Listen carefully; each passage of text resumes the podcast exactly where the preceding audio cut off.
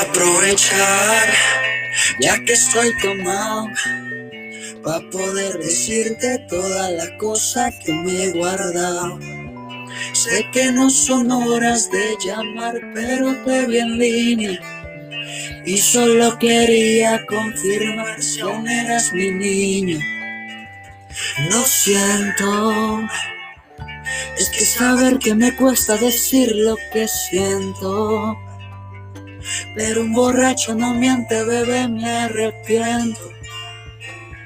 En serio, para pedir perdón, tengo que estar ebrio. Y muy buenas noches, mi estimado público oyente. El día de hoy, miércoles 18 de agosto del 2021, me vuelvo a reencontrar con todos ustedes, deseándoles siempre que hayan pasado una increíble semana, acompañados de sus seres queridos.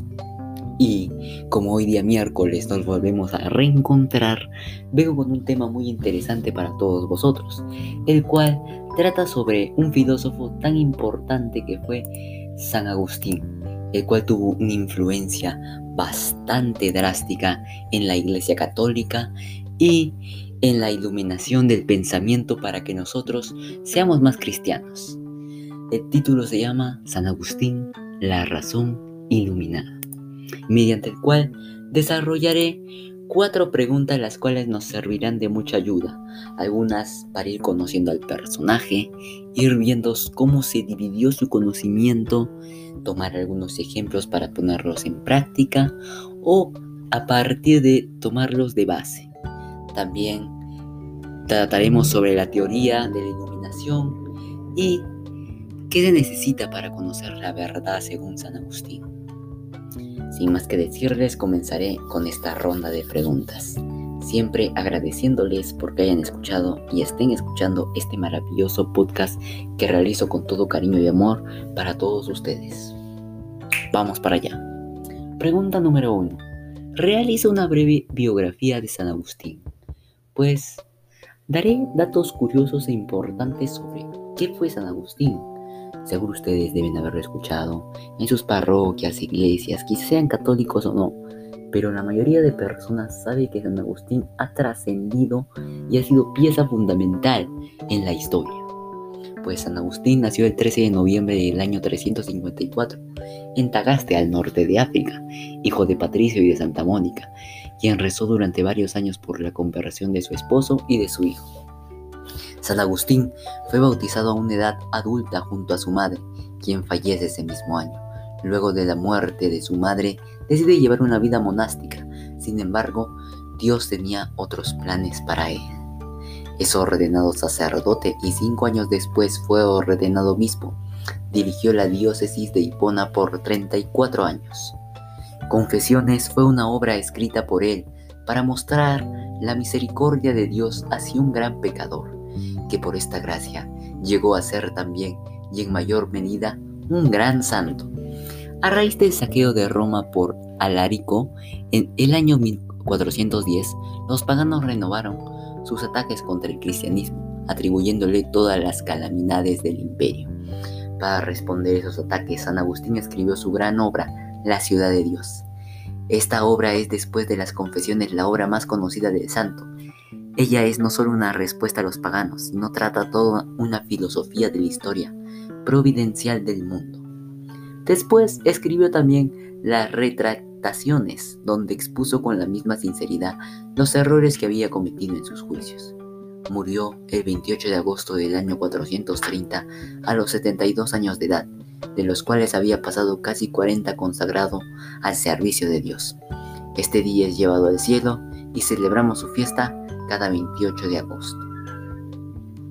Pregunta número 2.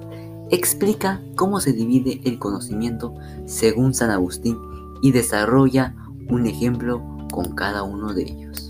Pues San Agustín dividía su conocimiento en tres, los cuales eran, partiremos desde el conocimiento sensible.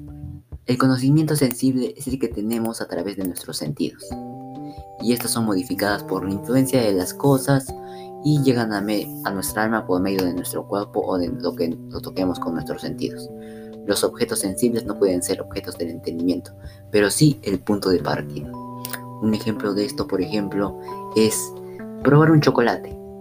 Ustedes le gustan un chocolate. ¿Qué sienten con ese sentido del gusto?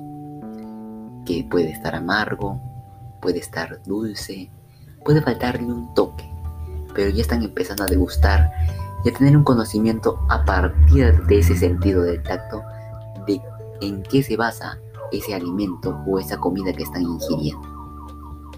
Ahora pasamos al segundo conocimiento, que es el conocimiento racional. El conocimiento racional es una elaboración efectuada por la razón de los datos de los sentidos. Pero acá nos basamos con ya las sensaciones a aplicarlo junto con la razón. A recibir la información se compara con los datos recibidos y se emite un juicio. Por ejemplo, la historia de un país, nuestro Perú, por ejemplo. Ustedes han escuchado bastante esto con el sentido de la audición. Hemos escuchado historias de qué pasó con el Perú, cómo se convirtió, reinato, los incas y así sucesivamente. Pero si nosotros nos ponemos a pensar y a tomar conciencia, eso ya se vuelve un conocimiento racional porque ya tenemos todos esos datos obtenidos en nuestra mente. Cualquiera que toque un mapa así, de esa textura, por ejemplo, de Tahuantinsuyo, ya sabrá que fue la historia de Perú. ¿Por qué? Porque ya tenemos la razón de que así nos han inculcado. Así fue Tahuantinsuyo, así se desarrollaron los incas. Como tercer conocimiento tenemos el conocimiento contemplativo, es el más alto grado de conocimiento posible, y se alcanza con la contemplación de las ideas eternas. No hay necesidad de datos de sensibilidad ni de razonamiento, simplemente la presencia de Dios en cada hombre. Con él se alcanza la verdad y se alcanza la tranquilidad. Tenemos por ejemplo acá el rezo de rosario.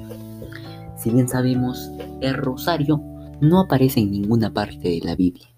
No está especificado en ninguna parte cómo rezarlo, cómo orarlo o si es que tenemos que rezarlo, no. Pero nosotros tenemos la fe en que tenemos la confianza de dar esa oración para que la Virgen María interceda ella hacia nuestro Señor que es Jesucristo, Dios. Y así llega el conocimiento contemplativo, la fe. La contemplación hace algo más que simplemente a razón y sentidos. Como pregunta número 3 tenemos, ¿de qué trata la teoría de la iluminación de San Agustín? Pues la teoría de la iluminación actúa en el interior del y alcanza el nivel superior de conocimiento en una tarea que supera la mera capacidad humana. A esta se le considera necesaria una ayuda exterior que haga lo posible. Así como en el mito de las cavernas se necesita de la luz para iluminar las ideas del hombre, en la teoría de iluminación también. Y ahí proviene Dios, el cual es la iluminación, la luz, nuestra búsqueda. Y Él nos ayudará a buscar la verdad que no consiste en la contemplación del mismo, sino en descubrir por medio de la razón las verdades esenciales que necesita el hombre para alcanzar la felicidad. El ser humano es dualista al estilo platónico. Su alma y cuerpo pertenecen a dimensiones iguales, y su alma espiritual y cuerpo material a dimensiones distintas. Como pregunta número 4 tenemos, ¿Qué es necesario para conocer la verdad según San Agustín? Pues acá es solo una palabra, Dios. A lo largo de la vida San Agustín recapacitó, fue de pasar un pagano, de tener una vida acomodada, a tener una vida al servicio de Dios. ¿Por qué? Porque descubrió en él que puede encontrar verdades las cuales ni con sus conocimientos ni con todo el dinero del mundo pueden descubrirse. Simplemente con la fe y con la creencia en ese Padre Celestial podemos llegar a conocer lo que es la verdad. Bueno, mi estimado público oyente, en esta oportunidad espero que les haya encantado este podcast. Personalmente a mí me gustó mucho este tema cómo este increíble persona que fue San Agustín influyó bastante en la Iglesia Católica. Yo, que creo en la Iglesia, me identifico con él. ¿Por qué? Porque demuestra que cualquiera puede llegar a ser santo a pesar de sus errores. Y que si ponemos de nuestra parte, todos estamos invitados a ser santos. Así es que hagamos de este mundo algo bueno.